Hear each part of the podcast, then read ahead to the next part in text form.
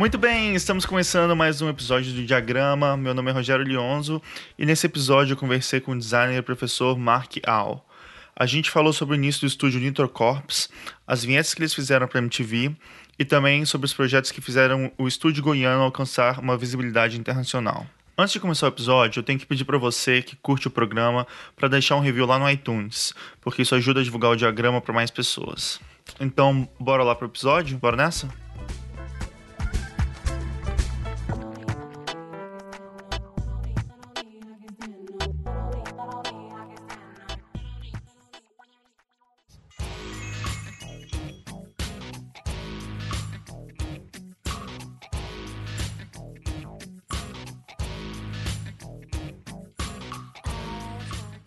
Voltamos com mais um diagrama e esse é um episódio muito, muito especial para mim, porque eu tô conversando hoje com uma pessoa que me ajudou muito no meu início de carreira. Foi uma pessoa que considero um padrinho assim para o meu primeiro estúdio de design, o Mopa, que é o Mark All. Mark, seja muito bem-vindo ao diagrama, cara. Pô, tô me sentindo velhinho, cara. Essa história de padrinho aí, tem muita gente me chamando de padrinho. Sacanagem. Mas é isso aí, eu tô honrado, cara. Muito legal o diagrama. Estou escutando já alguns episódios aí a... e me divertindo muito. Que bom, cara, que bom. Então, cara, eu vou começar então com uma pergunta que eu faço para todo mundo. É, como, é que, como é que você começou a fazer design? Eu comecei a fazer design sem saber que era design. Então, acho que é uma história meio recorrente, assim. Boa parte das respostas que eu ouvi que essas pessoas que você já entrevistou dão, mas acaba que tem uma espécie de quase que verdade universal nisso, né? O estereótipo seria aquele cara que desenha no caderno, desenha na carteira, copia super-heróis. Então, eu cresci fazendo história em quadrinhos, fazendo fanzine de revista Mad. Eu era viciado em revista Mad. É, meu sonho era ser cartunista, sabe? Eu falava assim, eu quero ser cartunista. Pra mim era a profissão mais incrível que existia no mundo. Mas não existia faculdade para cartunista. O que que forma um cartunista? E eu não sabia muito bem o que, que eu ia fazer. Mas eu sabia que eu queria trabalhar com desenho, com alguma coisa relacionada a isso. Então, aquela história de você ler o, o guia universitário, sabe, o manual do candidato da universidade. Aí você começa a olhar os cursos, ver as descrições, e aí na descrição de design gráfico, pelo menos na época, em 96, 97, aqui na Faculdade de Artes Visuais da UFG, em Goiás, tinha lá um curso de comunicação visual, onde você fazia capa de disco, você fazia cartazes, você fazia uma série de coisas. Eu não vi a palavra desenho lá, sabe? Mas eu achei uma coisa interessante, porque tinha imagem, e eu resolvi prestar o vestibular para isso. Eu não passei da primeira vez, em 96, mas aí eu entrei em 97, porque antes tinha um teste de aptidão você tinha que mostrar uma certa habilidade de desenho, alguma coisa, alguma predisposição artística para entrar. Mas enfim, eu consegui entrar em 1997 no ano que o curso deixou de ser comunicação visual e passou a se chamar design gráfico. Quando o design gráfico já era um, vamos dizer assim, era um termo que estava começando a entrar na moda. E o curso fez uma espécie de rebrand e passou a se chamar design gráfico, abolindo o uso do termo comunicação visual. Bom, mas mesmo assim, o meu primeiro ano, até parte do segundo ano na faculdade, eu ainda não entendia muito bem o que estava acontecendo. A ficha foi cair para mim mesmo que era design gráfico, quando eu vi que era um, um, universo muito interessante e eu queria realmente fazer parte daquilo, quando eu participei do meu primeiro N Design, sabe? Quando eu tive contato com revistas de tipografia como a Emigré, como uma revista mexicana, foi muito importante em determinado período, chamava Matiz, e foi o N de 1999 em Brasília. Uhum. Esse N para mim foi um divisor de águas, porque ali eu me senti parte de um grupo eu me senti um cara que não estava isolado na minha cidade, que existia mais um monte de pessoas como eu tentando fazer a mesma coisa que eu no Brasil inteiro. Eu conheci gente do Brasil todo. Então, para mim, foi um momento seminal para eu ter uma, uma espécie de, de autoconfiança do que eu queria fazer. E também uma coisa recorrente, as pessoas falaram do N-Design, né? No meu caso, grandes amigos a vida inteira, eu, eu comecei nesse N de 1999. Para mim foi muito importante. Eu tenho até uma relação muito, digamos assim, afetiva com esse N-Design. E é basicamente é isso, assim, sabe? A partir daquele momento, em 1999, eu sei o que eu quero fazer. E ali a coisa ficou clara para mim. Eu entendi o que a profissão se propunha e que dava para fazer alguma coisa com aquilo ali. E aí toquei o barco. Acho que o N faz muito isso, né? Assim, ele te mostra a produção, o que, as pessoas estão fazendo em outros lugares, né? E ao mesmo tempo ele aproxima muito diferentes realidades e você consegue ter muito essa noção de que outras pessoas já estão fazendo algumas coisas e que é uhum. é possível fazer, né? Eu vejo muitos casos de pessoas, assim, depois de irem pro N, se empolgarem, se incentivarem a começar a própria coisa e, e correr atrás, né? E, e, produzir mais mesmo. Mas para mim o mais importante no N, cara, foi um sentido de corpo. É como se eu fizesse parte de algo. É, é aquele sentimento de como você descobrisse uma banda que, que vai ser a banda que você vai gostar pelo resto da sua vida, mas você se apaixonou pela primeira vez, assim, ouvindo, vendo o show dela. Para mim foi aquilo. Quando eu, em 99, quando eu vi que, eu, que a coisa era, como ela poderia ser. Então ali eu tive contato com a banquinha do Stevenson, uhum. que vendia revistas do mundo inteiro. E aí eu vi Design Republic, eu vi Emigré, eu vi as coisas assim, cara, que eu não fazia ideia que existiam. Cara, aquilo explodiu a minha cabeça, sabe? Eu tive contato com tudo de mais incrível que existia no design naquele momento dos anos 90, concentrado numa pílula, sabe? Assim, chamada N-Design. E aquilo para mim foi, foi, foi incrível, assim, sabe? Eu falei assim, eu quero fazer parte disso para sempre, sabe? E, e, foi apaixonante, assim, porque coisas que eu comprei na, na, na banca do Stevenson, naquela época, para quem não, não sabe, o Stevenson, ele é da Rio Books, a Rio Books foi a banquinha de livros de design. Em qualquer lugar você, qualquer evento de design, em design, você ia encontrar a Rio Books lá e você ia comprar coisas que você não achava, porque a gente está falando de um período que a internet ainda era muito incipiente ainda, sabe? Uhum. Isso é 99, mas a internet existia comercialmente no Brasil há menos de quatro anos, uhum. sabe? Então ainda era, ainda era pouquíssima informação. E ali, e ali foi, cara. E ali, e ali, assim, ali você cria os amigos, ali você conhece pessoas que são amigos até hoje. Relações pessoais surgem ali, relações comerciais vão surgir décadas depois daquilo é incrível, sabe? O que esse tipo de evento pode fazer. Olhando assim em retrospectiva, você nunca faz ideia da influência que aquilo pode ter na sua vida, sabe? Eu te falo assim, a minha empresa que eu abri, ela não existiria se não fosse pelo N Design. E falando especificamente da Nitro, assim, do começo da Nitro, as pessoas eram do, do curso também? Os quatro eram do mesmo semestre, assim? Vocês foram juntos para o Design? Como é que foi esse começo? Então, a Nitro Corps, ela na sua última forma, ela com o nome Nitro Corps, ela surge em 2003. Mas desde 98, a gente como colegas de classe, que era eu, o Halbert, o Cláudio e o Greiner, nós já fazíamos alguns projetos, a gente assinava como Nitromedia, sabe? Numa época que tudo era mídia. Todas as empresas que trabalhavam com algum tipo de tecnologia tinham que ter mídia de alguma forma. então, era o nome que você deveria utilizar uhum. na época. Então nós fizemos, nós fizemos nos nossos primeiros projetos, foi um projeto para uma amiga do Cláudio que queria fazer um CD-ROM interativo. CD-ROM, parece pré-histórico hoje. E a gente fez isso usando o Director. Eu trabalhava numa editora, que foi uma editora muito grande aqui em, em Goiás, eles publicavam no Brasil inteiro, chamava Editora Terra. E eu já sabia um pouco de Director, de fazer algumas coisas com isso.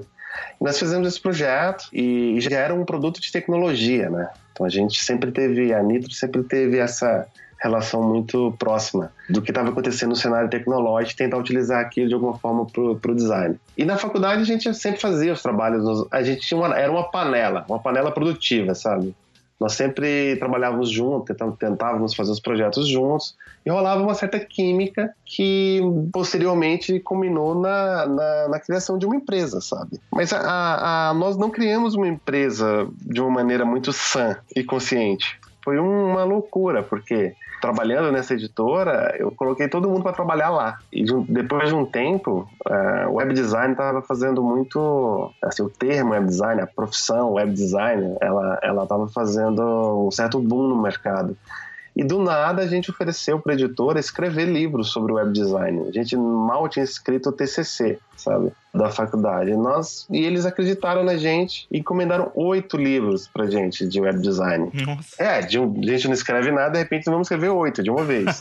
e aí o que que acontece? Nós topamos fazer esse projeto e esse na realidade foi o projeto que iniciou a Nitrocorps. E o que que aconteceu? Durante um ano nós ficamos na, na casa do Albert, num quartinho sem ar-condicionado, aquela coisa, sabe? As condições precárias. Trabalhando ali um ano, foi, foi, foi muito difícil, mas nós conseguimos escrever esse livro. E, nesse, e nesses livros, a gente colocava teoria de design e a questão prática, porque eram livros técnicos também. Uhum. É, a, gente, a gente ia ensinar um cara a fazer um website, nós falávamos algumas coisas sobre tipografia, sobre cores, sobre harmonia, hierarquia, mas nós também ensinávamos Flash para o cara como colocar aquilo na prática. Nós fazíamos os exemplos, sabe? Nós aprendemos muito com isso, muito mesmo, assim, um trabalho concentrado de um ano. E a grana que a gente ganhou com esse projeto foi a grana, na realidade, que bancou a gente durante basicamente o primeiro, o segundo e parte do terceiro ano da Nitro. Mas quando eu falo bancar, não é bancar no sentido de agora a gente tá com muita grana, sabe? Era simplesmente a gente não passar fome. Era assim, fome vocês não, não vão passar. É, porque vocês fizeram esse projeto e a gente ganhava royalties disso, sabe? Pequena porcentagem disso. O projeto não foi tão sucesso assim, porque na área de tecnologia tudo é muito efêmero, né? Tudo passa muito rápido. Mas foi o início, sabe? Essa editora foi o nosso primeiro cliente e a partir desse cliente nós conseguimos é, ir para uma salinha no setor sul em Goiânia, com- é, cada um pegar o computador e começar a fazer o, o que viria a ser depois um escritório, de verdade. Nossa, mas é muito louco. Vocês estavam no início da carreira de vocês e acabaram pegando essa responsabilidade de escrever oito livros, né? muito louco mesmo, assim, sabe? Totalmente imprudente e inconsequente. É, e mais louco ainda o pessoal da, da editora que acreditou na gente. Mas assim, esse tipo de solução, ela também, vamos dizer assim, de propostas malucas, elas também, se a gente for parar para pensar, elas são meio recorrentes, assim, sabe? É, empresas que surgem a partir de projetos que as pessoas nunca fizeram, mas vão lá e fazem, sabe? Sabe aquela história? Não, não sabendo que era impossível, foi lá e fez? É, os livros que existiam na época de web design, acho que algumas pessoas vão, vão se lembrar, mas era um do, do David Siegel, que era criando sites arrasadores na web. que é um negócio, eu tenho esse livro até hoje, estou vendo ele aqui agora. Que eu olho assim, não faz sentido nenhum o que o cara tá falando, cara. O nome é bom. Não faz sentido nenhum. E tem um outro do Roger Black, que é um designer que eu adoro, cara. Foi o designer que deu a cara pra revista Rolling Stone, Uhum. sabe? É um, é um designer, assim, tipográfico daquele de primeira linha, sabe? Mas no momento da carreira dele, ele falou assim, vou fazer interativo, sabe? Um design nova-iorquino, web é a, é a nova onda. Então o cara vai lá e fala assim, agora eu vou fazer isso. Que é websites que funcionam. É uma pérola também, sabe? É uma pérola. Esses eram os livros que existiam de design na época. E a gente foi lá e escreveu esses livros. E era muito legal, cara, porque aí a gente recebia e-mail de pessoas do Brasil todo, porque a gente dava o suporte dos livros. Se se você procurar ainda na web aí, deve ter alguns sebos ainda que vendem, sabe? Que é curso passo a passo de web design da editora Terra. Legal, vou procurar. E ali, e ali tá assinado como Nitromedia, não era, não era Nitrocorps ainda. A Nitrocorps foi quando a gente terminou de escrever isso. E um dia eu tô voltando de casa, acho que eu tava com o Albert dentro do carro. Eu falei assim, cara, sério, a gente já tava tão cansado desse primeiro ano. E a gente falou, vá, quer saber? Como a gente quer dominar o mundo, né? Tipo assim, um elemento básico de qualquer designer que tá começando, vamos colocar Corp no final. Que aí é uma corporação, fica a corporação Nitro, né? Nitrocorp, sem o Z.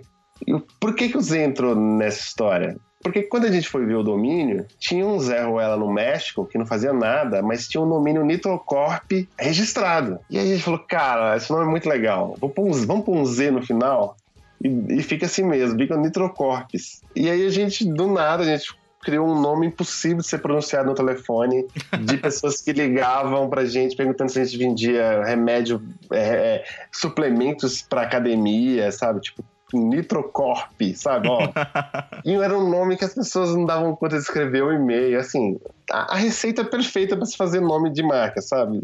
Nome difícil de ser pronunciado no telefone, nome em inglês complicado. Pronúncia que não faz sentido. Nós seguimos essa, essa, o que não fazer ao pé da letra. E um belo dia, eu recebo um e-mail desse cara. Assim, um belo dia, eu faço muitos anos depois, esse cara do México. Ele fala assim: Eu acho tão incrível que vocês usaram o meu nome com Z e fazem coisas muito melhor do que eu até hoje. Parabéns, cara. Se vocês quiserem usar o Nitrocorp, podem usar. Eu falei, cara, eu venci. e vocês pegaram o domínio do cara? Não, não, não, não pegamos não. Mas Já foi tava... muito interessante porque o cara, ele reconheceu que nós fizemos jus ao nome Nitrocorp, entendeu? Porque ele não usava o domínio para nada. Ele era um designer mexicano também, que fazia só um. Era um. É, é, eu, é, você deve se lembrar a parte disso, mas existia um período ali no final dos anos 90 que a web era um território de loucos, né, cara? Assim, os designers faziam faziam cada coisa, eram projetos e projetos. Um, era um período de experimentação absurda. E cada SK, LinkedUp, Trio, Kiro, eram sites assim que a gente olhava isso diariamente, assim, era era a nossa vitamina diária, sabe? Exatamente. E muito, eu acho que muitas das cabeças que hoje comandam o design mundial mesmo, nas grandes agências, são os caras dessa época sabe? São os caras dessa época que viveram essa loucura do digital, do design feito pra web, sabe? Uhum. Pô, e, e, e eu, eu, sinto falta daquele período até hoje, cara. Eu também, cara, eu também. Porque é difícil achar uma coisa... Ela é uma coisa muito, ela é uma coisa muito, vamos dizer assim, direto ao ponto, né? E muito objetiva e funcional. E perdeu um pouco aquela característica louca, experimental que existia, sabe, assim, nos anos 90. Quando, porque ali não tinha um livro de regras ainda, né, cara? Hoje a gente tem, hoje a gente tem compliance de tudo quanto é tecnologia possível para fazer. Então, você, você ao mesmo tempo pode fazer tudo, você já está limitado, porque todas as tecnologias já estão estabelecidas. Naquele momento, não. Naquele momento valia tudo, sabe?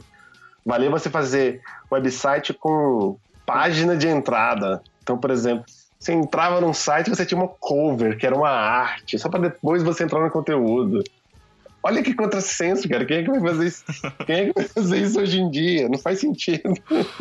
Isso sem contar a música, né? Introdução. Valia tudo, cara. Valia tudo. Era incrível, cara. Foi incrível. E nós crescemos nesse espírito, entendeu? É como. É, é, é aquela banda que só sabe fazer dois acordes e, e acha que tá arrasando, sabe? E esse é um período do design, assim, que, que, que, que pô, tô sendo saudosista aqui, mas eu sinto muita falta. Eu sinto falta também, porque eu acho que mesmo é, nessa loucura, assim, tinha um, um mínimo de contexto, né? Porque a maioria desses sites, assim, falava tal estúdio acabou de é, atualizar o portfólio deles, dá uma olhada. Sim. Daí você pelo menos você estava entrando, você tinha um pouco de noção do que estava acontecendo, né? Porque eu acho que hoje em dia esse esquema de Pinterest, Tumblr, tudo assim, você fica vendo imagens jogadas, né, assim, aleatórias, sem nenhum contexto, né? Então, acho que antigamente, pelo menos, tinha essa coisa de você entender, assim, quem tá fazendo o quê. Tinha curadoria, né, cara? É, exatamente. Tinha uma curadoria. Cara, era um, vamos dizer assim, era uma coisa muito importante você ser um editor de um site como o K10K. Ah, sim se você fosse um, um, editor que postasse news ali, cara, você, você era muito importante. Porque era sério. O dia que o, o, Michael Schmidt, né, que hoje é da. Eu não sei se é da Cuba Council, depois o KDSK virou Cuba Council. Quando ele postou o mixtape, que era um projeto que a gente fez, no KDSK, cara, aquele dia pra mim eu, tipo, ganhei na cena, sabe? Uhum. E os meus acessos foram na tampa, assim, sabe? E você começa a receber e-mail de pessoas que você admira pedindo para participar. Era incrível como que, como que a comunidade de design funcional, é, de design, assim, digital, ela era ao mesmo tempo grande e pequena, sabe? Era incrível isso, cara. Era um sentimento que acho que não dá para reproduzir mais. Porque hoje, como você disse, é tudo, vamos dizer, tudo é tudo muito otimizado e facilitado para dentro de um modelo de negócio. E não existia modelo de negócio para aquilo. Então, quando você, quando você tem algo como o Pinterest, que é uma ótima ferramenta, mas é uma ferramenta, sabe? Quando você tinha um projeto experimental, como cada SK fazia, que sempre que eles lançavam uma edição, eles convidavam um artista para fazer um projeto experimental de qualquer forma, o que, que você quisesse. E aí cada mês tinha uma coisa absurda que você não esperava, sabe? É, isso era incrível. Eu, particularmente, eu acho que isso parece que se perdeu um pouco, sabe? E isso, assim, tentando fazer um link com a Nitrocorps, cara, foi o fósforo na fogueira que faltava. Por quê? Em determinado momento nós não tínhamos acesso a nada, mas a partir de um, de um outro ponto, com acesso à internet, a gente tinha acesso a tudo. E a gente entendeu isso bem cedo, que nós poderíamos ter relativo sucesso a partir de onde a gente estava. Porque a, a concepção de um, de um estúdio de design numa cidade como Goiânia, né, no final dos anos 90, isso era uma alucinação coletiva, quase, sabe? Você não, não, não conseguia imaginar isso. Até porque não existia mercado. E o que a gente queria fazer, que era projeto digital, menos ainda. Existiram estúdios, assim, vamos dizer assim, até muitos, é, muitas pessoas consideram a Nitro o primeiro estúdio de design gráfico de, de Goiânia, uh, mas eu considero a Dromosfera, que foi um estúdio de outros alunos da mesma faculdade que a gente, que a gente estudou, mas que foi teve uma vida muito curta, sabe? E logo depois eles foram para São Paulo, sabe? Foram seguir outras carreiras. Mas eu considero assim, é, é, é, eticamente, a Dromosfera como o primeiro estúdio. Porque a gente olhou o trabalho dos caras e falou, pô, muito legal o trabalho que os caras estão fazendo. E a gente teve esse. E, e acaba que a Nitro Corps teve esse impacto com um monte de outros caras de Goiânia, do Centro-Oeste, do Brasil, por conta da internet também, sabe? E isso foi muito interessante no momento que a gente não era nada, de repente a gente passou a ser tudo. Para uma cena que era inexistente, porque nós construímos a cena de alguma forma. Então, se você constrói a cena, é aquela história, você é um. você é o início, né? Então, mas foi muito interessante ver o desdobramento disso, sabe? Porque eu falo assim, sabe, em 10 anos, a coisa saiu quase do zero absoluto para uma cena muito talentosa, porque, particularmente, conheço boa parte do Brasil, da questão do design gráfico. Goiânia tem uma água meio estragada assim para designers, viu? Porque o lugar para ter designer bom. Com certeza. Você tem muito estúdio, você tem, se você tem uns, uns escritórios especializados em branding como a BR Bauer, a Enredo, uhum. a Sartre, os caras que fazem projetos de um nível absurdo assim, sabe? Bicicleta sem freio. Pô, bicicleta sem freio foram meus alunos trabalharam comigo e, e, assim, muita gente talentosa mesmo, muita gente que sai daqui também, vai trabalhar em outros escritórios, fora do Brasil, fora do estado. É, foi muito interessante ver esse processo todo, sabe? Bacana mesmo. É, mas eu acho que com certeza vocês foram referência, né, para todas essas coisas que estavam começando, né? Porque até pra gente em Brasília, né, outra cidade, mas a gente também foi muito impactado por isso, assim, né? E uma coisa que eu acho que é muito legal é que eu via muito essa questão de vocês trabalharem não só para outros lugares do Brasil, mas para outros lugares do mundo mesmo, né? Então, realmente Sim. usando a internet para se alavancar como né, uma, uma, empresa que faz trabalhos para qualquer lugar do mundo, né? E essa história é muito engraçada, cara, porque é aquilo. Uh, o meu inglês, assim, o inglês, o inglês do Robert é muito melhor do que o meu. Uh, hoje até tenho um inglês bem mais razoável. É o inglês que eu falava assim das ruas. eu aprendi o inglês, o inglês das ruas. E a gente sempre teve muita cara de pau, cara. Muita cara de pau, assim, pra, pra, pra se vender, pra, pra mostrar o projeto. Cara, porque é, é, design, em última instância, é comunicação. E a comunicação, você pode, você pode ter talento, você pode, você pode resolver algo muito bem, mas daqui para aquilo virar uma peça de comunicação e aquilo fazer o papel dela, tem um, tem um caminho muito longo, sabe? Que o designer geralmente aprende isso a duras penas, sabe? Ele aprende isso na marra. Quando o designer tem que aprender a ser designer, de fato. Mas nós, de certa forma, aprendemos bem cedo, assim, sabe? Porque pela cara de pau nossa. Pra você ter uma ideia, o nosso primeiro website, eu fiz uma lista de clientes que a gente atendia no Photoshop, no arquivo de Photoshop SD, e, sabe, viajando, né? Coloquei ali Nike, MTV, porque, porque eram os, os clientes da época que todo mundo queria estar. Tá... Eu só fiz essa lista. Cara, Óbvio que depois que esse website a gente produziu, não, colocamos só os clientezinhos regionais que a gente tinha, a pastelaria do Zé, é, as coisinhas pequenas. Mas num período de 10 anos, cara, 90% da lista imaginária que eu tinha feito no Photoshop, a gente, nós fizemos projetos para aquelas empresas. Que massa, cara. É. Isso foi uma coisa muito incrível, cara, que é o poder também, assim, do, de você acreditar no que você faz, sabe? Mesmo. Porque, cara, você não acreditar e achar que não vai dar certo, você já tem.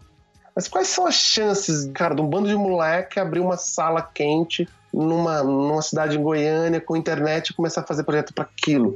Cara, se você em sã consciência, parar pra pensar, você fala, hum, nenhuma.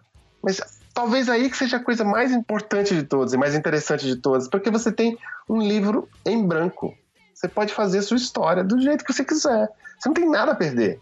Uhum. E, a gente, e a gente encarou o começo da empresa muito assim. Sabe? A gente não tinha nada a perder. Então a gente fazia os nossos projetos, projetos pessoais, a gente fazia, sabe, é... a gente colocava para fora tudo que a gente queria fazer. E, é, e, nessa história, eu acho, e acho que, que isso é uma coisa recorrente também, quando você faz uma coisa honesta, sabe? Quando você faz uma coisa honesta, uma coisa que você acredita, uma coisa que você está fazendo porque você, você bota fé naquilo, cara, o universo conspira, cara, de alguma forma, sabe? Um dia chega um e-mail falando uma coisa que você fala, não acredito que isso está chegando. Quando você vê, você está fazendo a, a coisa você sempre quis fazer, sabe? E eu já vejo muita dificuldade para aquelas empresas que começam já com o objetivo de fazer isso, sem ter construído um, um trajeto. E aí existe uma certa frustração porque aquilo não, não, não acontece. Porque não, não entende que, que essa é uma leitura pessoal minha, que eu acredito que aquele diretor de arte que está fazendo parte da agência que atende a grande empresa, porque dificilmente é a grande empresa mesmo que chega em você, uhum. sabe? Assim, o, o escritório mesmo. Hoje talvez mais, mas na época era sempre via alguma agência. Pô, ali você tem que. Provavelmente é o mesmo diretor de arte, um designer, que está acessando o mesmo site que você gosta de acessar, que é o K10K, o Queiroz, qualquer site desse, que de alguma forma tem contato com o seu trabalho, que acha interessante, escreve um e-mail falando sobre um projeto que pode fazer isso, e vocês se conectam. É assim, cara. É assim que, que, a coisa acontece, porque ela é honesta. Agora, a coisa quando ela tem, um, vamos dizer assim, uma retórica artificial, a gente que é do meio, a gente que entende, a gente sabe que é artificial. Uhum. É, sabe? A gente sabe, tá na cara que é artificial. E, e, não vai, cara. Não vai pra frente, sabe? Não vai pra frente porque não é verdadeiro.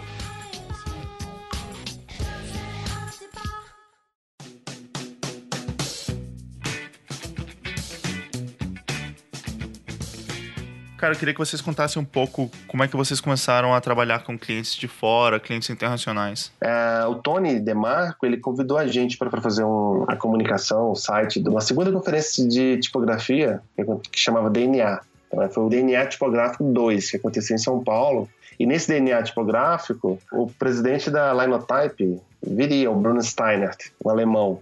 Ele veio, na realidade, a gente fez o site, etc.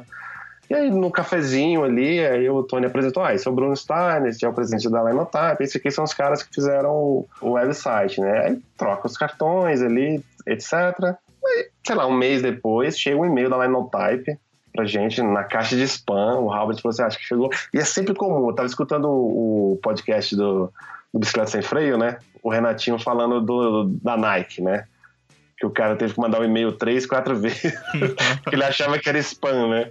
E no nosso caiu na caixa de spam também. Então, assim, não ignore a caixa de spam de vocês, tá? Um aviso, tá? Dá uma olhada de vez em quando lá. E aí tava lá um e-mail, o cara querendo fazer font flags, né? Que eram imagens para promover a fonte, assim, em sites que vendiam fontes. Mas fontes era bem novo na época. Aí os caras pediram essa, esse font flag e a gente não sabia como cobrar isso, né, cara? E era em euro. E aí a gente foi lá e falou, pô, cara, 50 euros por um. Eles pediam 50, né?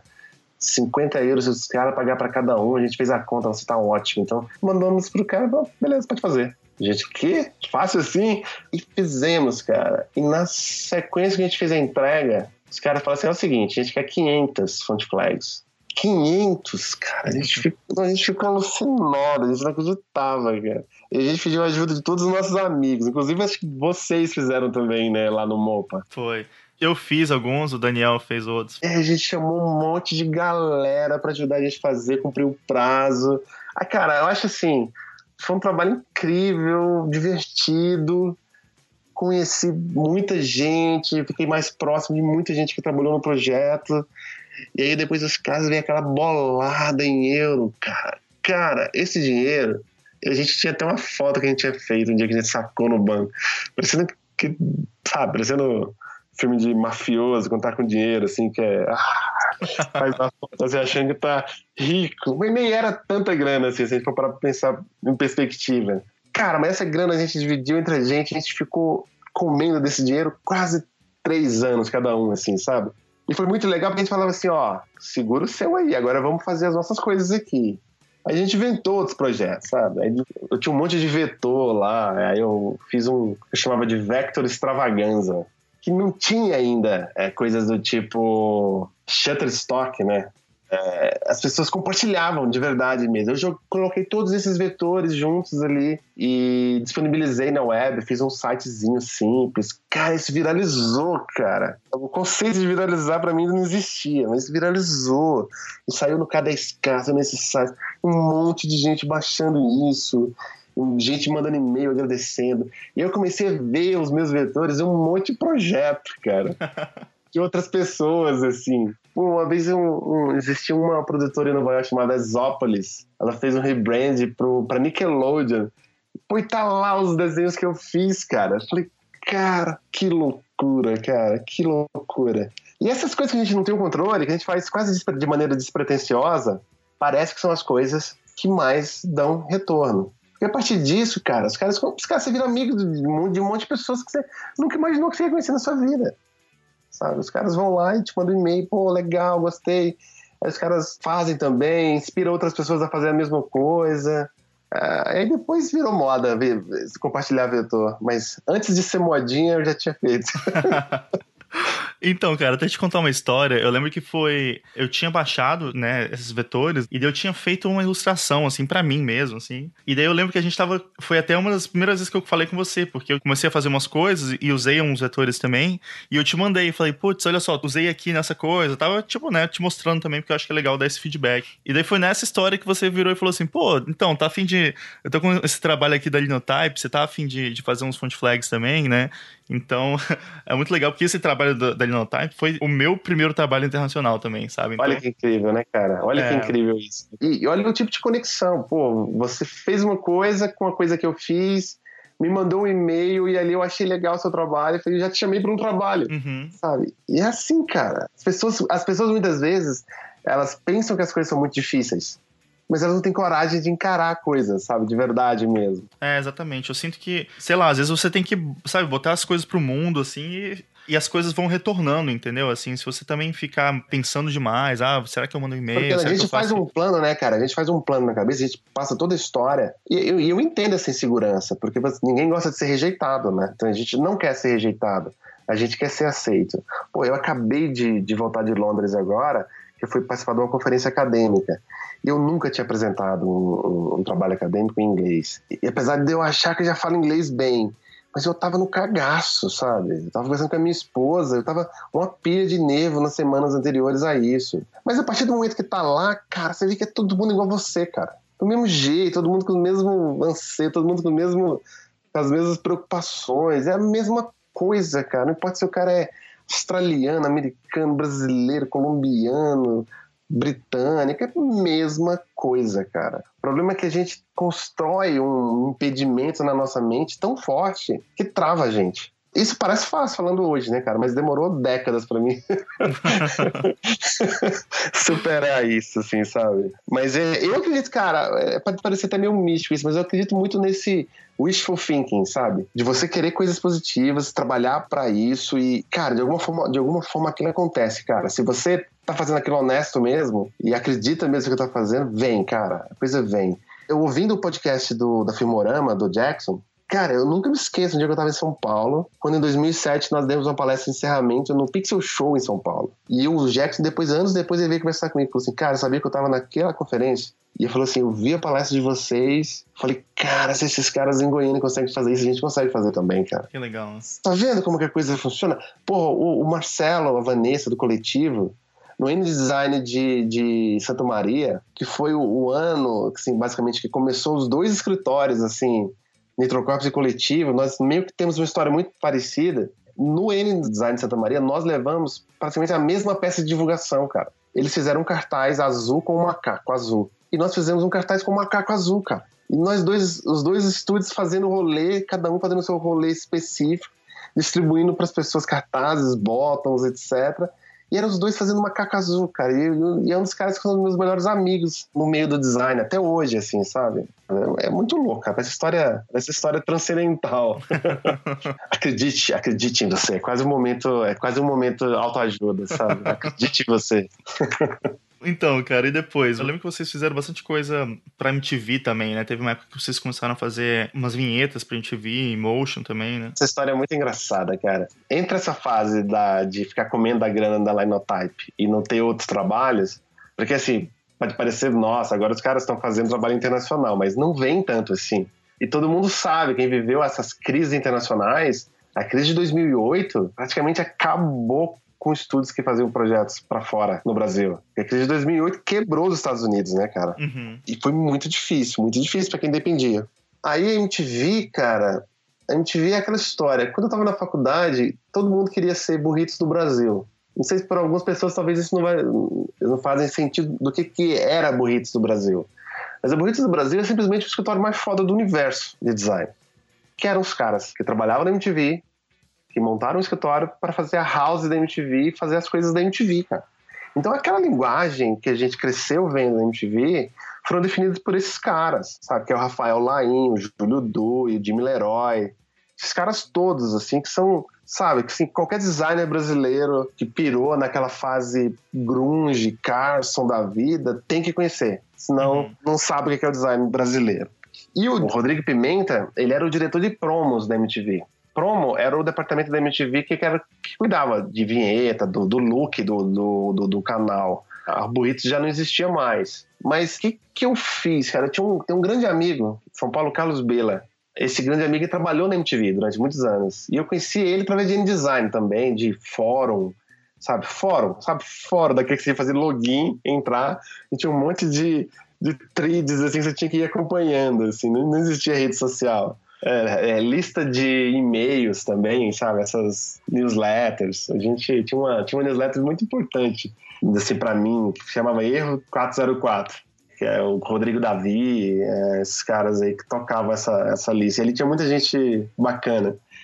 E aí o Carlos Beira, eu só, só falei pra ele assim, cara, você me passa o contato de alguém da MTV que eu posso mandar um projeto? Ele falou, ah, faz o projeto, aí depois vem aí eu te passo, sabe? Eu tinha uma ilustração que eu tinha feito e, e era amigo dos, e sou amigo ainda, né, do, do, dos caras do Buraco de Bala em Brasília. E um dia o Emerson tava, tava lá na Nitro e ele viu uma ilustração que eu fiz. Falei, cara, eu queria, eu queria animar isso aqui, cara. Aí ele olhou assim, porra, maluco, cara aí, nego, tá pronto, cara. Você tá com a ilustração feita, só fazer uma câmera subindo, anima esses personagenzinhos aí. Eu falei, será, cara? Eu peguei a, a, ilustração que eu fiz e animei essa ilustração. Eu, assim, eu aprendi After Effects fazendo a animação da minha ilustração. Mostrei pro, meu, pro Carlos Bela, ele curtiu, ele fez o som para mim. Eu mandei pra MTV e o Rodrigo Pimenta curtiu e falou assim: vai pro ar. Pô, a gente não paga muito, não, viu? 500 reais. falei, cara, eu falei assim, minha cabeça explodiu. Eu falei assim, cara, eu vou ter uma vinheta da MTV, cara, sabe? Era, era meio que, que tipo assim, realizar um sonho, né? Pô, a gente tá falando isso quando a gente viu Brasil era foda mesmo. E aí os caras aceitaram, cara, e na outra semana já tava no ar, eu vendo a minha, a minha vinheta na TV, cara. Cara, eu lembro dessa vinheta claramente, assim. Que maluco, cara. E qualquer palestra que a gente dava e falava, cara, agora a gente, vamos mostrar uma vinheta que a gente fez pra MTV. Molecada falava, uau, cara, vinheta pra MTV. O resto é história, sabe? Porque a gente ficou muito próximo do pessoal da MTV, a gente fez várias outras vinhetas, a gente fez design de canal várias vezes. Fiquei muito amigo, sou um grande amigo do Rodrigo Pimenta e parece um sonho, assim, sabe? É, o, o, que passou, porque é o que eu volto a falar, é, são as conexões que a gente não dá muita bola, que a gente faz no dia a dia. Mas essas conexões te levam para os cantos mais loucos, assim. E nós ficamos meio que conhecidos como o escritório que faz coisas para MTV. Então, até hoje, assim, sabe? Eu já sou professor há muitos anos. Quando vou conversar com alguém sobre design, etc. Aqui, ó, esse é o cara, fez coisas para MTV. Até, hoje, até hoje eu sou conhecido como o cara que fez as coisas para MTV, sabe? E mesmo que não exista MTV Brasil, mas a MTV ainda é uma marca muito forte, né? E as pessoas, é, esse tipo de validação, né? A gente precisa, como designers, parece que a gente precisa dessas validações além de ter talento, você precisa de ter essas validações, de, de ter uma grande empresa que confiou no seu projeto. Porque alguns clientes parece que só tomam decisão se você tiver isso, sabe? Mesmo que seja a mesma coisa. Mas se o cliente não, não acreditar que outro antes dele contratou, aí não te contrata. Infelizmente é assim, sabe? É o famoso expertise, né? Por isso que tem muito, muito designer, assim, que, que senta um pouco na fama, né? Que construiu no, e pela fama que ele tem, do tudo que ele atendeu, ele toca empresas, fecha projeto, faz o que for e tem um, um, uma equipe foda de design trabalhando com o cara, assim, mas o cara não, não, não, põe mais muitas vezes a mão prática, né, de ir lá e fazer a coisa, sabe? Porque nem tem tempo na maioria das vezes. Isso, isso aconteceu um pouco comigo mais ali pro, pro final da Nitro, assim. A gente tá falando aí do começo da Nitro, né? Mas depois queria saber como é que foi essa vida mesmo do estúdio, assim, né? Em relação a trabalhos de identidade, de ilustração, de motion. Como é que vocês até dividiam também esses trabalhos diferentes, assim, né? No escritório? Ah, sim. Depois de uns... Depois dos cinco primeiros anos, assim, do escritório, que é aquele período de afirmação, o escritório ele teve um fluxo de trabalho meio constante, assim, sabe? Então, nós já tínhamos um bom relacionamento com agências de publicidade, é, de publicidade do eixo Rio São Paulo, de as regionais também, clientes diretos. Nós já tínhamos um fluxo constante, sabe? Teve período que nós tivemos 12 pessoas na, na, na Nitrocorps trabalhando, junto com os sócios. E aquilo, né, cara? Virou uma empresa mesmo, sabe? A rotina, o trabalho, nós atendemos festivais daqui e ficamos meio que conhecidos por uma determinada estética, né? Talvez hoje seria uma estética vetorial, uma coisa mais simples, mas uh, e, e, isso assim é um, talvez um pouco muito a minha estética mesmo, assim, porque eu, eu fazia o papel de, vamos dizer assim, diretor de criação do estúdio. Uh, sendo bem claro mesmo, eu era meio centralizador em relação às decisões estéticas, assim, de como que a coisa ia, ia, ia aparecer. O Greiner, que era o, um dos outros, um dos sócios, ele se especializou mais na questão da administração do, do escritório. O Robert ele ficou mais na parte técnica de desenvolvimento, né, nas questões de, de web, é, aplicativos. É, tanto que hoje ele trabalha com UX, né, User Experience. Uh, o Cláudio, o Cláudio ele, ele também trabalha muito essa parte de desenvolvimento, tech, de produção, é, jogando nas quatro, sabe? Assim, mas a parte criativa mesmo, assim, assim pela, pelo look que foi definido a Nitro, era eu meio que, que cuidava, sabe? Então, quando eu trazia estagiário, quando eu trazia outros designers e tal, fazia uma supervisão de como que a coisa era, e foi essa dinâmica, assim, sabe? Durante todo o período que o escritório existiu. Assim, a gente trabalhava bem, sabe? Assim, funcionava sabe? Mas é aquela história. Qualquer empresa, ela vai ter seus percalços, seus altos e baixos. Assim, eu não acredito numa empresa que só tem altos. Assim, isso, isso não existe. Eu lembro como se fosse hoje, assim, de, no começo do escritório, é, li um livro, acho que foi a mãe do Cláudio, que era um tipo assim, socorro, tem um sócio que passava, que era um ilustrado, assim, era uma coisinha muito engraçada. No, no final, a história era tipo assim, que a sociedade não funcionava, não funcionava, sabe? sociedade não funciona, cara. Sociedade não... sociedade não funciona. Mas assim, a minha opinião hoje, claro, é assim, que toda empresa foi feita para fechar.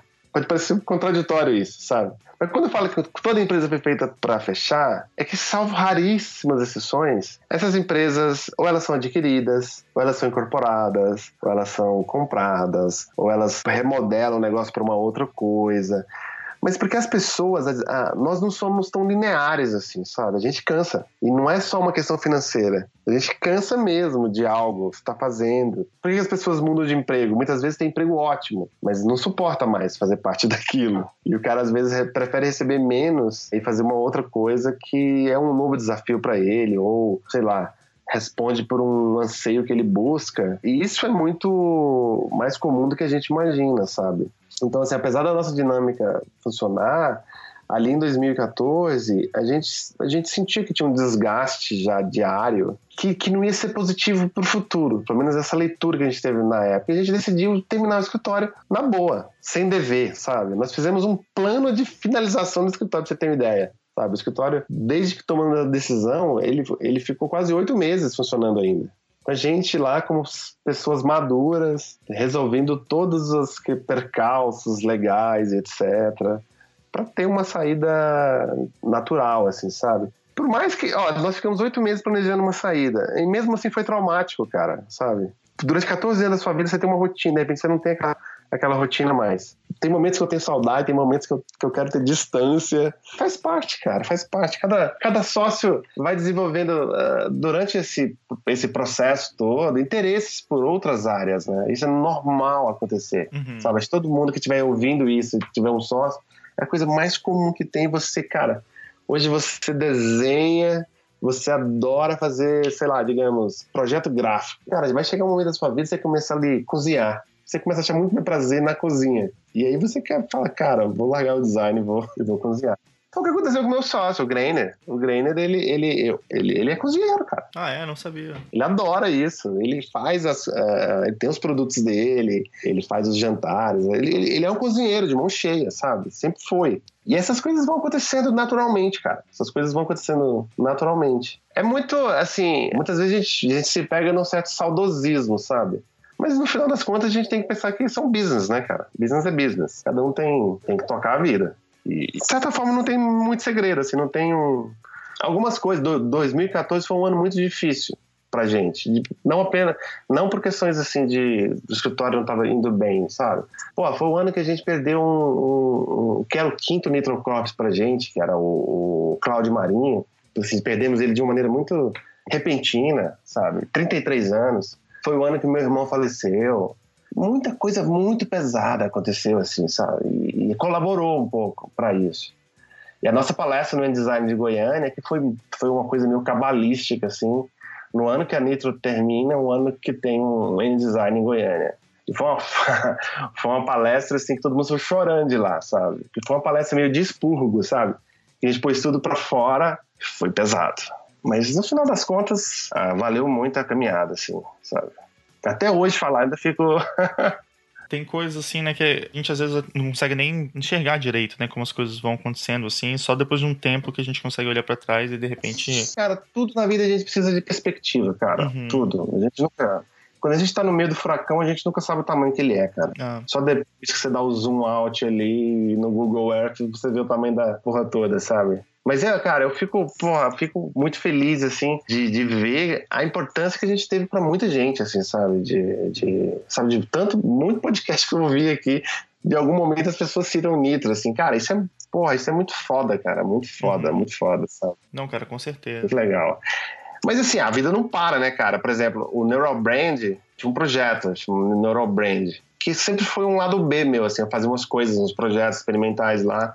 E hoje meio que é o que é o meu escritório, né? Assim, que eu continuo dando consultoria, fazendo, não faço projeto no mesmo volume eu costumava fazer, mas já tô naquela vida assim, tenho, sou professor, tenho home office em casa, trabalho com a minha esposa, que é designer também, a Dani Had. A gente trabalha em casa, fazendo os projetos que a gente gosta, sabe? Eu, assim, tô, eu, eu, falo que eu tô num momento ótimo da minha vida, sabe? Esse é um momento de, de tranquilidade espiritual e mental, assim do que eu quero fazer. E adoro ser professor hoje em dia, cara. Adoro. Demais. Sensacional. Então, cara, isso é até uma coisa que eu queria conversar com você, né? Porque a gente tá falando aqui, mas assim, paralelamente a isso, durante muito desse tempo, né, você também já dava aula, né? Você tinha comentado que, que dava aula até pro pessoal né, do Bicicleta Sem Freio, né? E quando é que você começou a dar aula? Quando é que isso começou? Cara, a primeira vez que eu dei aula foi em 2003, porque um, um professor de um curso tecnólogo da, da Faculdade de Anguera me convidou para dar umas aulas assim uma vez por semana numa, num, num curso de, de web design que ter na, nessa faculdade. E foi uma experiência horrível para mim, cara. Horrível, horrível, sabe? Porque eu lembro, cara, que a aula era na segunda, meu final de semana acabava, cara. Quando era domingo, eu já, eu já não tinha graça mais, cara, porque eu não sabia o que eu ia falar para os meninos, cara. Eu não sabia. Entrar numa sala com 30 pessoas durante quase quatro horas, eu me sentia assim como um, um palhaço no picadeiro, sabe? Tentando entreter as pessoas durante quatro horas, cara. Foi, foi me esforcei muito, assim, sabe? É, me, me, esforcei muito, consegui dar, dar disciplina, mas fiquei meio traumatizado dessa primeira experiência, sabe? Porque não tinha nenhuma experiência acadêmica, nenhuma experiência acadêmica. Mas em 2005, eu resolvi fazer um concurso para professor substituto, na mesma faculdade que eu formei. E eu passei. E foi nessa estada aí que eu dei disciplinas como tipografia, como ilustração, como sabe, as disciplinas que eram disciplinas obrigatórias da, da grade. E, e eu tive uma turma, essa turma, muito, assim, uma turma fora da, fora da média, sabe? Assim, turma com o Gilvan, que hoje é diretor de arte e animação, sabe? Assina a direção de arte de, de desenhos da Cartoon Network, e tava nessa turma. Tem, cara que é dessa turma que é professor também de animação e games no Belo Horizonte, que é o Virgílio. Os meninos do Bicicleta Sem Freio são dessa mesma turma. Eu não sei, é uma tinha uma água nessa turma que o talento que saiu dali de uma maneira absurda. Eu tive a felicidade de ser professor deles nesse período. E foi uma experiência muito boa para mim, assim, como professor. Você sabe a turma fácil de dar aula? Você chega lá e fala assim, ó, que eu tô pensando nisso, e a coisa simplesmente sai com qualidade, todo mundo parece que sabe o que tá fazendo. Eu não tive muita dificuldade de dar aula. E eu gostei muito, cara. E aí nessa história aí, eu já empolguei, fiz um mestrado lá mesmo. E depois que eu terminei o mestrado, já tinha um concurso lá para professor do curso de comunicação e eu passei, sabe assim, meio que sem planejar. E de repente eu virei professor concursado da Federal, sabe, de Goiás. E no começo ainda tinha uma certa dificuldade em relação à dinâmica de professor, mas com o tempo, cara, a coisa vai, vai engrenando e, e, eu curto, assim, sabe? Porque eu gosto de ver o desenvolvimento do aluno que chega assim, sabe? O cara sai ali do ensino médio, não sabe o que quer fazer e de repente ele vai se, sabe, ele vai se, achando, se né? tornando um profissional, ele vai se encontrando, assim. Eu gosto de fazer parte desse momento, assim, sabe? Eu gosto de poder de poder instruir, de poder mostrar exemplos, de, de, de falar o que, que pode fazer. Eu, eu, eu, gosto muito de ler as pessoas, assim. Acho que eu tenho uma percepção muito boa para fazer uma leitura macro das coisas, assim. E é muito legal, cara, assim, sabe? Bom, quando eu coloco em perspectiva os alunos que eu tive, os estagiários que eu tive na, no escritório. Pô, eu tive estagiário austríaco, tive, tive cara que veio dos Estados Unidos para ficar com, com, a gente alguns meses no escritório.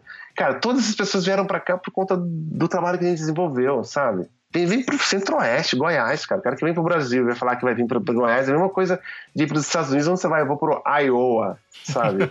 Nossa, que excitante, né?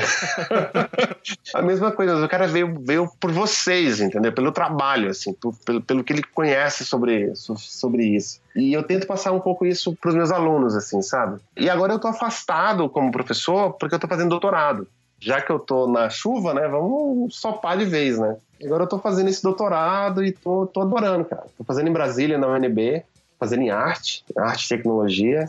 Eu gosto muito dessa, dessa interface entre design, arte, tecnologia, sabe? Tanto muitos projetos que eu faço que verte para esse segmento, sabe? Porra, sei lá, tô me divertindo, cara. Muito bom.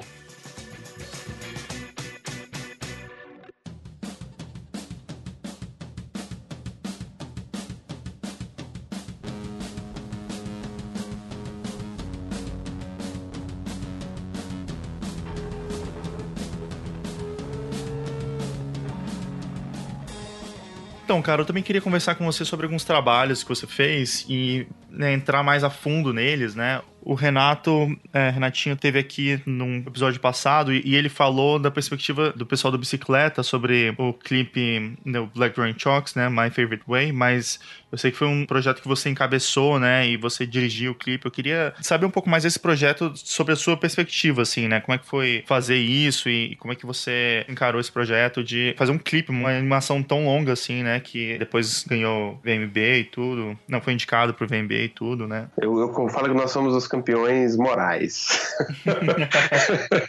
Somos os campeões morais do VMB. Mas, cara, é o seguinte: é, eu tenho uma admiração muito grande pelos, pelos meninos, uma, uma admiração e respeito pelos meninos do, do Bicicleta Sem Freio. Porque eu acompanhei a história, né?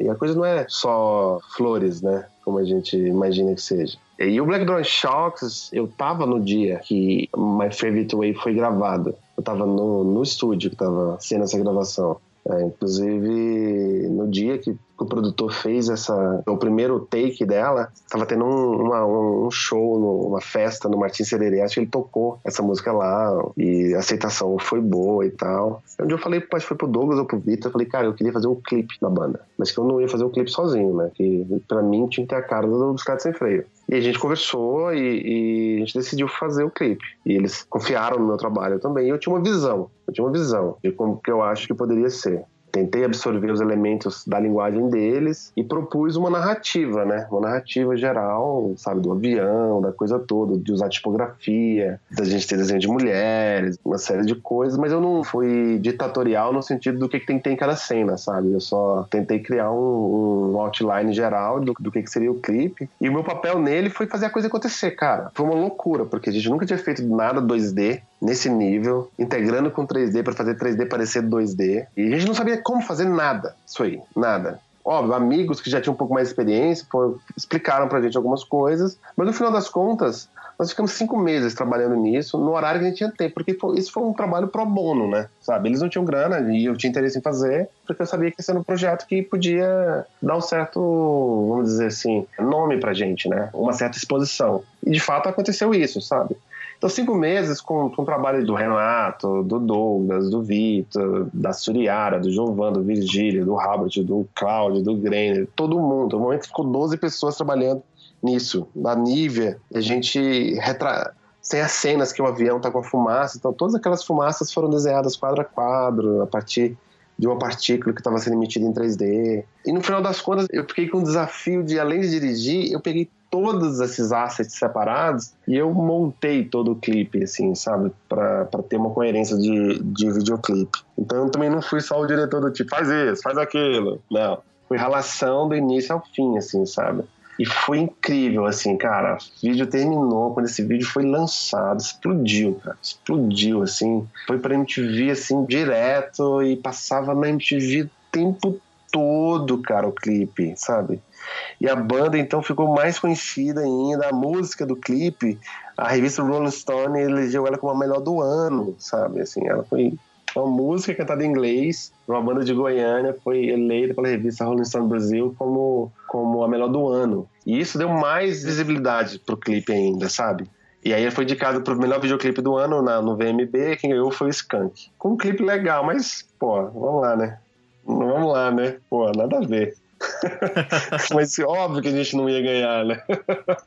a gente não paga jabá, a gente não paga nada, não é assim que funciona, né? A gente entendeu, a gente entendeu como o mercado funciona ali, uhum. sabe? Assim, a gente entendeu que nós éramos os, os campeões morais ali da coisa. E é, cara, é incrível, sabe? Pô, a gente fez outros projetos por conta desse projeto, cara. A Buck aí de Nova York, ela entrou em contato com a gente depois que viu esse clipe. E nós fizemos um projeto para Mountain Dew por conta desse clipe do Black Dawn Chalks. Que massa, cara. Eu lembro que esse trabalho da Mountain Dew também tinha animação quadro a quadro, né? Sim, sim. É assim, a direção da Buck, obviamente, né? Nós fomos o trabalho braçal dos caras, assim. É, tivemos a parte criativa em alguns aspectos, mas, cara, foi uma lição de vida aprender a trabalhar com os caras. Ver, ver os caras trabalhando, como que eles trabalham, sabe? É, o prazo era muito curto, mas eles estavam pagando muito bem, assim, sabe? Aquelas coisas os budgets de agência, né? Aquelas coisas que a gente não, não acredita. E deu certo, cara. Assim, a gente trabalhou, a gente fez a peça. É, inclusive porque era uma peça, continuação de uma peça que deu muita visibilidade para Buck, que foi o primeiro comercial que eles fizeram para Mountain Dew, sabe? Que é um cara da, que é um cara da bicicleta, sabe? Esse cara da bicicleta mesmo é o Thomas Schmidt é ele feito rotoscopia, que é um, que é um dos diretores da Buck. É ele mesmo que, que se fez ali de, de, modelo e fez a rotoscopia em cima. E quando eu fui no Nova York, eu conheci o cara, sabe?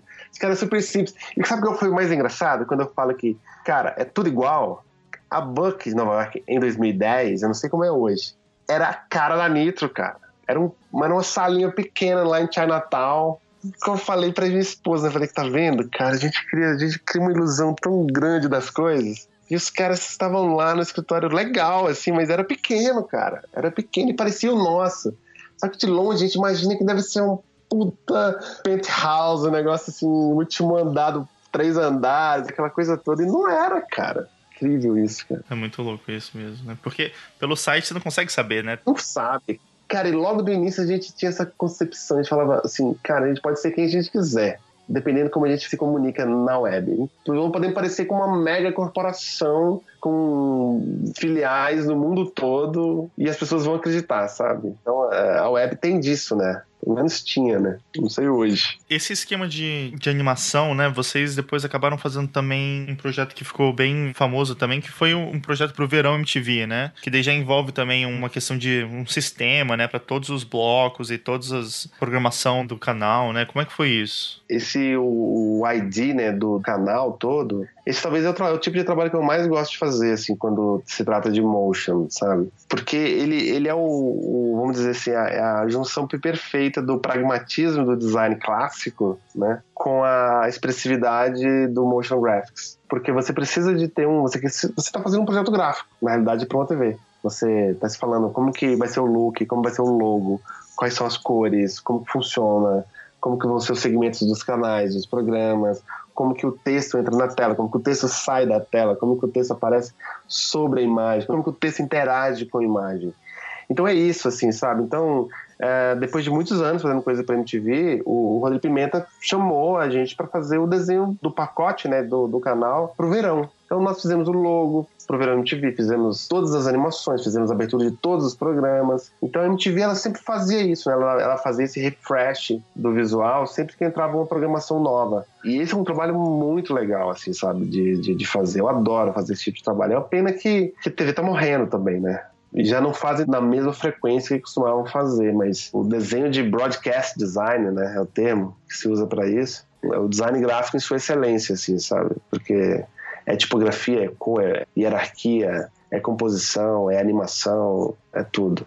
E esse Virando MTV foi muito legal, porque eu trabalhei com o Virgílio, que fez as cenas que tinha um avião no clipe do Black Dawn Shots. Ele fez uma série de coisas, de elementos em 3D que foram animados. E muitas soluções simples, assim, sabe? Porque quando você faz um pacote, por exemplo, para o verão, tem que fazer, são 10 programas, por exemplo. Você não vai conseguir fazer 10 aberturas originais. Então você precisa criar um elemento de design unificador, né? No nosso caso era, era o elemento 3D que faziam, passava na tela e revelava o nome do programa. Mas esse esse visual, assim, meio debaixo, é, fundo do mapa psicodélico que a gente criou, a minha inspiração principal foi o trabalho de um artista chamado Jeremy Blake, um artista californiano, inclusive ele já faleceu, mas ele fez aquela capa do disco See a Change do Beck é aquela coisa assim, né? Um dia você vê um trabalho que te marca muito, né? Anos depois, você faz uma coisa de maneira quase inconsciente e, e você vê que você está recuperando aquilo, sabe? Então, esse MTV teve muito desse do trabalho desse Jeremy Blake,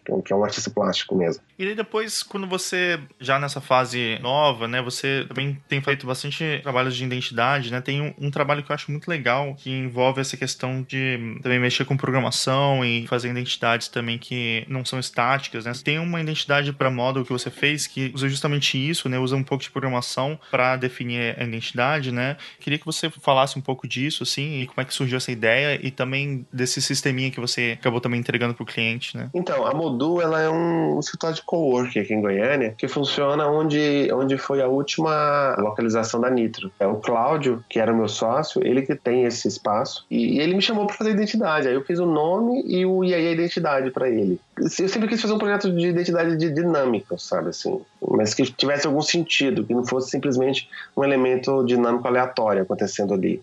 E aí, a partir de uma tipografia existente, que é a Magda, eu fiz modificações nela e eu criei um, uma proposta de módulo que pudesse ter diversas variações dos caracteres no sentido horizontal e no sentido vertical. Só que a primeira versão da marca que eu fiz, essas variações elas deveriam ser feitas de maneira manual, sabe? Eu, eu tenho algumas sugestões, explico quais seriam os critérios de distorção, sabe? A letra M, por exemplo, ela, ela nunca é modificada, porque ela é o meu elemento de apoio para manter a legibilidade. Mas todas as outras letras, elas podem ser distorcidas, menos as suas curvas. Então elas podem ser distorcidas na horizontal e na vertical. No mesmo ano que eu fiz esse projeto, teve um curso sobre design gráfico computacional em São Paulo, com Drawbot. Foi feito um curso dado pelo Eduardo Omini e pelo Gustavo Ferreira que é um, o do Adomínio e o Ferreira são designers tipógrafos e eles são, além disso, excelentes é, programadores. Uhum. E eu fui para São Paulo fazer esse curso e fui com esse projeto na mente, tipo assim, eu queria automatizar isso. E nesse curso eu, eu fui, eu, eu, fui, aprendi a programar um pouco em Python usando o Drawbot e no Drawbot eu consegui, com a ajuda deles, é, implementar o que eu gostaria de ser dinâmico nesse projeto. E aí eu tenho uma interfacezinha que controla, entreguei pro, pro cliente, na verdade, isso, sabe? O cara vai lá, ele modifica, ele pode usar isso de maneira aleatória, ele pode...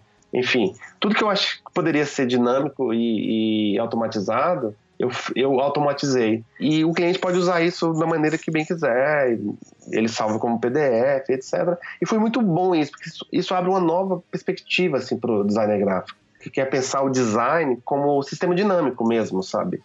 Porque nesse contexto que a gente está, é cada vez mais essa, esse componente dinâmico ele é uma variável importante nas decisões de design, não apenas de design gráfico. Sabe, essas soluções paramétricas, ajustáveis no contexto, Se você parar para pensar, uma janela responsiva nada mais é do que uma solução de design dinâmica que está consciente do que está acontecendo, sabe? Mas como que a gente faz isso? Pô, a gente indica ali no HTML que tem alguns breakpoints para determinados tamanhos e só se for 900 pixels, não mostra dessa forma, mostra dessa forma. Mas essa maneira de pensar, é, essa é a maneira de pensar do design digital contemporâneo, assim, sabe? A gente não pode pensar mais em design como um sistema finito, pronto, uma coisa que está ali.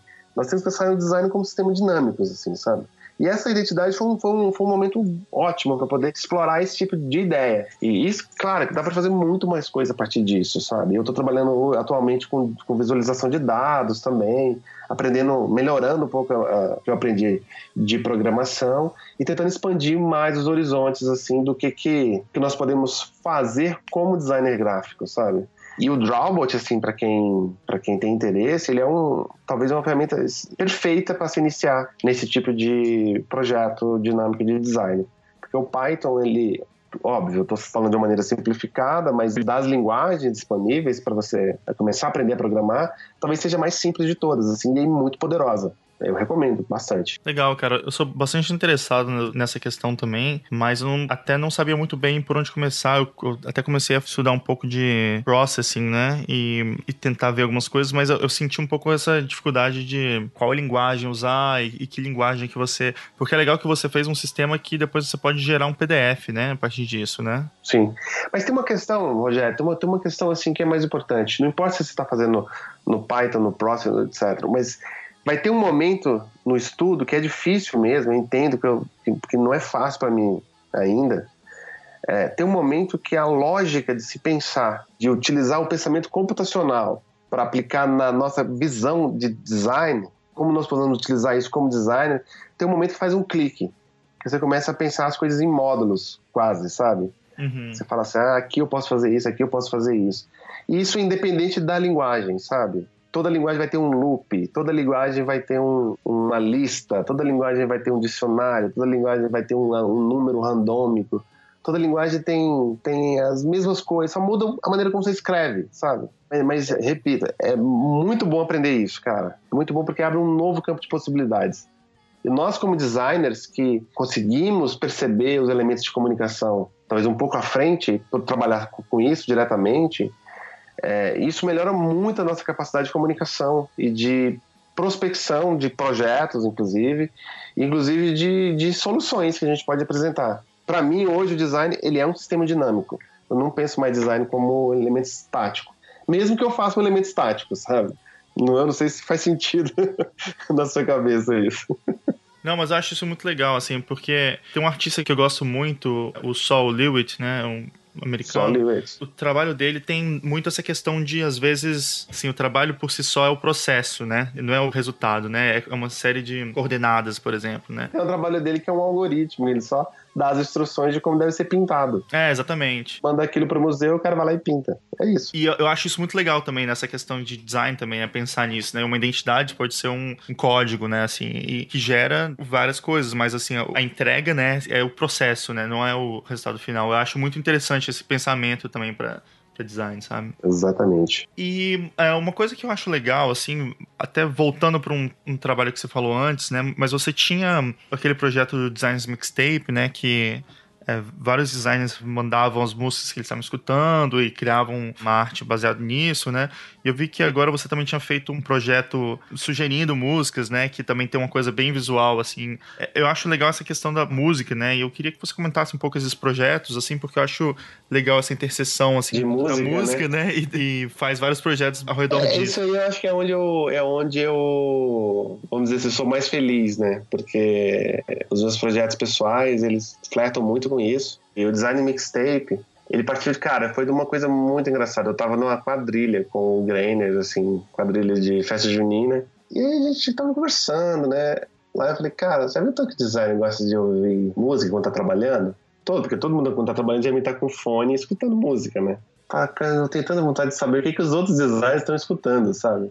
Desse jeito, desse jeito. Eu falei, cara, eu, na festa eu falei assim, eu vou fazer um site onde os designers vão me mandar sete músicas, sete músicas aleatório, não tem razão porque foi sete músicas. E aí eu vou fazer esse site e esse site as pessoas vão poder compartilhar suas playlists, tipo pré, pré, pré, pré Spotify, sabe? E aí, cara, no outro, isso foi no domingo, na segunda-feira eu desenhei o site, é, eu não sabia como fazer o stream de MP3, e aí eu pedi uma, uma ajuda para um amigo meu, o Zé Fernando, que hoje inclusive está aí em Nova York também. Aí o Zé, ele, ele programou um player pra gente, player em, em Flash, e aí eu convidei alguns amigos, assim, primeiro, eu convidei sete amigos, assim, pô, cara, o projeto é esse, vai fazer, você vai mandar sete músicas, você vai fazer uma capinha e me dá sua URL aí. Pronto. Aí eu fui lá, colocava isso manualmente, sabe? Sempre, toda vez que chegava as músicas, eu tinha que editar o HTML, colocar todos esses dados. E fiz isso as sete primeiras, as sete primeiras edições. As sete primeiras pessoas me mandaram as sete músicas. E aí eu lancei o site, tipo, na, na outra segunda. Então foi feito em uma semana. Cara, foi a coisa mais incrível do mundo, porque todo designer que eu conheço adorou o site e queria participar. E, e foi tão incrível, cara, eu poder ter um, um pouquinho do que, que as pessoas gostavam, o que, que elas pensavam, o que elas gostavam de ouvir. Eu conheci tanta coisa nova a partir disso. E todo mundo que participou recebeu um e-mail pessoal meu. Eu conversei com as pessoas, com todos. A gente conversava e eu convidava as pessoas porque eram os designers que eu gostava, que eu admirava, sabe? Então, assim, todos, se você entrar lá no site que é mixtape.nitrocorpus.com, cara, tem 95 playlists, foi o projeto que durou. Todos esses caras aqui são caras que eu admiro muito, todos que estão aqui. E pessoas que Cara, tem uma história muito engraçada. Um dia que o, o Carlos Segura, não sei se você conhece o Carlos Segura, mas o Carlos Segura é o, aquele o, o fundador da T26, uhum, uma, é, uma fonte house. O Carlos Segura um dia mandou um e-mail para mim, do tipo assim, cara, adorei seu projeto, eu quero participar. Eu preciso participar do seu projeto. E eu falei, como assim, cara? Você tá. Eu falei, cara, o Carlos Segura tá pedindo participar do meu projeto, cara. Eu não acreditava, sabe? Eu falei assim, você não pede, você manda, sabe? E eu tinha um espaço de banner assim ainda, sabe? E falou assim, pô, posso colocar um banner da T26 ainda? Ele também já fez o jabá dele, né? Uhum. Aí eu falei, claro, colocou o banner da T26 e ele mandou a playlist dele e ele me mandou um pack da T26, assim, cara, daqueles com todos os, os espécimes de fonte, cartazes e tal, que eu guardo esse negócio aqui como se fosse ouro, cara, até hoje. Um negócio enorme, um pacotão da T26. E, e, cara, eu olho a lista assim, sabe, dá até uma emoção, cara, porque, pô, acho que vocês estavam aqui também, ó, o Mopa. É, a gente foi, sim. Aqui, ó, playlist 79, é o Mopa. É, ó, Beta Shibata, Beta Shibata, Seyman Chou, tem o Justin Fines, cara, tem o, o, o Volker Gotter, Marina Chacu, Mika Sax, os caras, só, só, só os velhos, cara, os velhos bons demais, viu? E foi, cara, foi incrível, cara, porque aqui eu conheci, aqui eu conheci todo mundo que eu conheço, sabe, assim, de, de fora. Fiquei amigo de muitos dos que estão aqui, sabe, é, até hoje, assim, por uma coisa em comum, música e design, cara, uhum. música e design sabe? Interesse por música e design. Não, a ideia é muito boa, né, cara? E assim, é engraçado que eu fico olhando, como você falou, você olha essa lista assim, você fica, caramba, tipo, é tanta gente que. Pessoas que estavam fazendo. Cara, são pessoas. Você tava falando bastante do K10K, né? Mas ele participou também, né? O, ele participou, o Michael, o Michael Schmidt. É, o Michael Cena também do York for Them, né? Todo, cara, todo mundo participou dessa parada. Eu lembro que foi. É, e, você, e você vê os caras que estão aqui nessa lista hoje, muitos desses caras são os líderes da indústria, cara. É. Muitos desses caras estão sabe? Muitos, muitos foram vender coco na praia, que cansaram, né? Mas muitos caras estão. São. A MK12, sabe? Tá aqui, ó, a playlist 70. MK12, cara, qualquer pessoa, qualquer motion graphicer que se preze e não souber o que é MK12, sabe, deveria pular de um prédio, sabe? Porque os caras que definiram a linguagem do motion é, graphics. Eles definiram a linguagem, cara, praticamente. Enfim, foi, pô, foi, um, foi incrível isso aqui, cara. Foi incrível fazer esse projeto. E é incrível saber que ele ainda ele é em Flash e, e, se você autorizar ele a rodar no seu Chrome, ainda roda até hoje, cara, isso. É legal que ainda tem a lista de todo mundo, né? É, tá tudo aqui. E o Music Advice Series, que é essa que tá no, no meu site, eu até coloquei para download, mas aí foi uma exploração mais pessoal mesmo, né? Eu, eu colocando brincando um pouco com tipografia, como que eu podia explorar, sabe, a música só pela imagem, né, só pela tipografia. Uhum. Então, a letra da música o tempo da música e helvética, né? isso. O que, você pode fazer com isso? Então, é, E aqui, assim, quem tem um olhar mais atento vai ver uma referência clara, Design Republic da vida, sabe? Assim, sabe? Você ter aquela helvética condensada, condensada não, né? Com a entreletra mais, mais apertada, sabe? Que, cara, convenhamos, é bonito para Dedel, né, cara? É, é muito legal. E tá lá, sabe? Ainda quero, ainda quero produzir essas camisetas aqui. É, mas quem quiser baixar os posters, tá tudo lá disponível para baixar.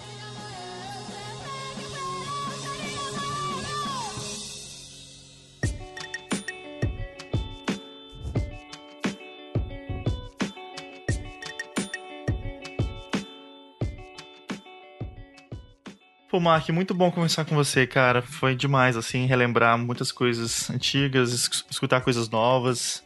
Valeuzão mesmo por dividir tudo isso com a gente, cara. Pô, legal, legal. Pô, e também assim, a gente tá falando de, um, de umas coisas que passaram, mas eu não sou muito saudosista, não, cara. O negócio é futuro, sabe? Eu gosto de pensar no futuro, fazer coisas novas e não ficar lamentando muitas coisas, não. E, cara, é, obrigado pelo convite muita sorte aí pro diagrama, cara, que a geração de conteúdo de qualidade em português, assim, tem crescendo muito nos últimos anos, sabe? Muita gente dedicada, tirando seu tempo. A gente sabe que não é fácil fazer isso, né, cara? Assim, a gente, a gente começa como brincadeira, mas quando vê a coisa vai tomando tempo mesmo, e se a gente não se organizar, a gente, a gente roda, né? E valeuzão por você estar tá dedicando um tempo para fazer isso, cara. Muito legal mesmo. Obrigadão, velho. Valeu mesmo. É isso aí.